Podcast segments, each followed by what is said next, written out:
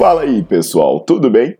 Bem-vindos ao Fitcast, Fitness com Cérebro. Eu sou Paulo Gentil, doutor em Ciências da Saúde, autor de best-sellers sobre emagrecimento, hipertrofia. Eu sou professor e pesquisador. Este canal foi feito especialmente para quem gosta de cuidar do corpo, mas não descuida da inteligência. Aqui a verdade é dita com evidências científicas, doa a quem doer. Não esqueçam de seguir o canal e divulgar. E também eu convido vocês para olhar os links na descrição do canal para ver as minhas aulas, meus livros e também me buscar nas redes sociais.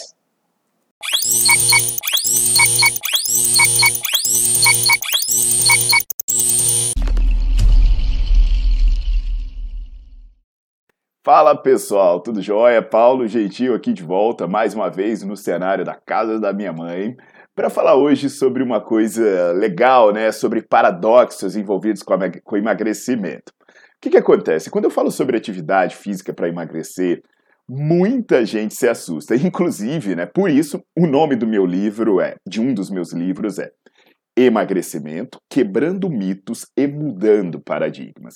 Alguns exemplos de coisas assustadoras. É, eu mostrei aqui mesmo no canal que atividades de curta duração e alta intensidade produzem ótimos resultados para o emagrecimento. Agora, por outro lado, eu também mostrei vídeos em que atividades aeróbias, inclusive as atividades feitas na zona de queima de gordura, elas não são tão boas assim para emagrecer. Até eu recomendo que vocês joguem aqui no YouTube, entre aspas, assim, Paulo Gentil, aeróbios, e aí vocês vão maratonar sobre diversos vídeos. Aliás, já bota aí o seu like no vídeo e já bota para seguir o canal, porque aqui tem sempre coisa muito boa. Bem, pessoal, olha só. É, eu vou esclarecer esse paradoxo. Atividades de baixa intensidade e longa duração não emagrecem tanto, já atividades de alta intensidade e curta duração emagrecem mais. Então eu vou esclarecer isso por meio de uma ilustração. Pois quando eu falo para as pessoas que aeróbio não é a melhor coisa para emagrecer, muita gente já pensa logo nos maratonistas. Então, vamos entender por que isso é uma falácia. Aliás, né, o vídeo de hoje ele pode assustar um pouco. E talvez você vai entender mais, você vai se aprofundar mais nisso se você olhar tanto o meu livro, que eu já falei, Emagrecimento, Quebrando Mitos e Mudando Paradigmas, e também lá no Nerdflix e dar uma olhada nas minhas aulas de emagrecimento. Tem muitas aulas sobre os paradigmas, sobre as novas propostas.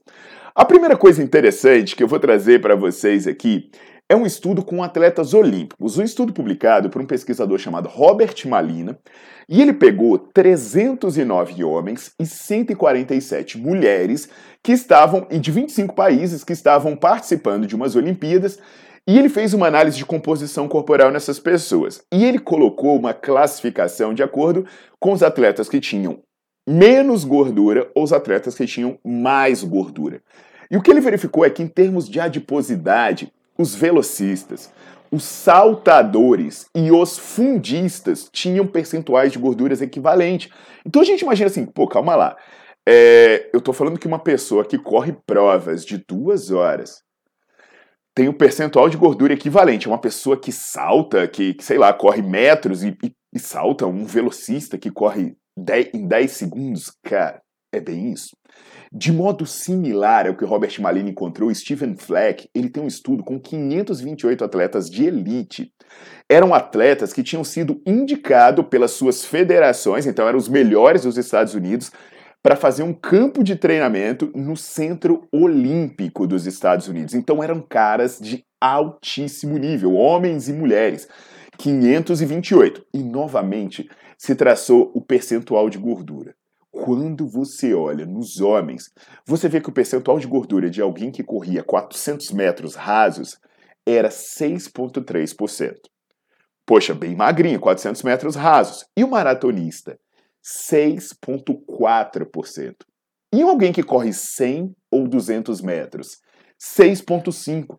Ou seja, o percentual de gordura ele não era diferente entre os atletas que corriam maratona, que corriam 100, 200 ou 400 metros. Isso nos homens. nas mulheres, o percentual de gordura das fundistas, das corredoras de longa distância, era 13,6%. Sabe quanto era das mulheres velocistas que corriam 100, 200 ou 400 metros? Era 13. Era, aliás, eu falei da, da fundista era 13,8. Dessas velocistas era 13,7. A saltadora, né, as mulheres que saltavam tinham 13,2.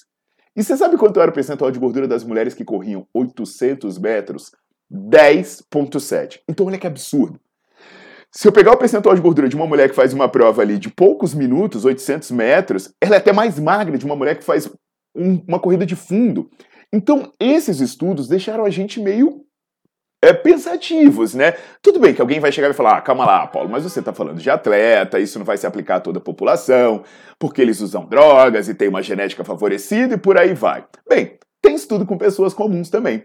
Tem um estudo do Angelo Tremblay, da Universidade McMaster, no Canadá, em que ele pega 2.623 pessoas e faz um estudo vendo qual era o padrão de atividade física dessas pessoas e qual eram os padrões de adiposidade delas. E aí eles separaram essas pessoas em quatro grupos. As pessoas que normalmente faziam atividade física de intensidade baixa, de intensidade moderada para baixa, de intensidade moderada para alta ou intensidade alta. Sabe o que, que ele verificou? Que as pessoas que faziam atividade física de intensidade mais alta tinham a menor circunferência de cintura e tinham menor acúmulo de gordura subcutânea. Aí alguém pode pensar, não, mas quem fazia atividade física de alta intensidade não era também quem gastava mais calorias e por isso está explicado? Não, não é isso. Na verdade, eles eram os que gastavam menos calorias. E mesmo assim, eles eram os mais magros.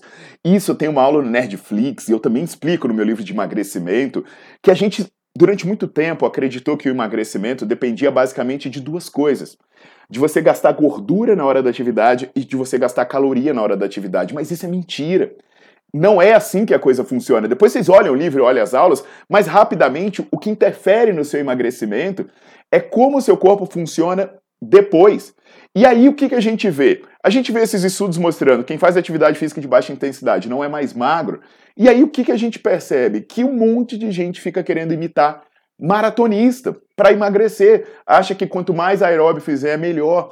Na verdade, o que parece ser essencial é a intensidade. Porque se você observar a composição corporal de um maratonista, de um fundista, ou você olhar até a estética né, deles, você vai ver que o percentual de gordura dos dois é parecido, mas o que, que acontece com o maratonista? Ele faz intervenções extremamente catabólicas. Então, o que é baixo nele, na verdade, é a massa muscular. Então, isso é uma ilustração muito importante para vocês terem em mente e refletirem sobre o que vocês estão fazendo. Será que é melhor adotar o padrão dos maratonistas ou é melhor adotar os, o padrão dos velocistas? Tem até um artigo meu que eu vou deixar aqui no link do perfil para vocês lerem, chamando Será que não é hora de a gente repensar as nossas estratégias de emagrecimento.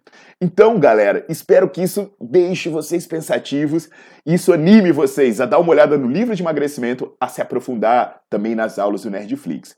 E compartilhe esse vídeo, porque tem muita gente acreditando em dogmas que só atrapalham elas. Se você ainda não fez na primeira vez que eu falei, deixa o seu like no vídeo e bota para seguir o canal, que eu aguardo vocês.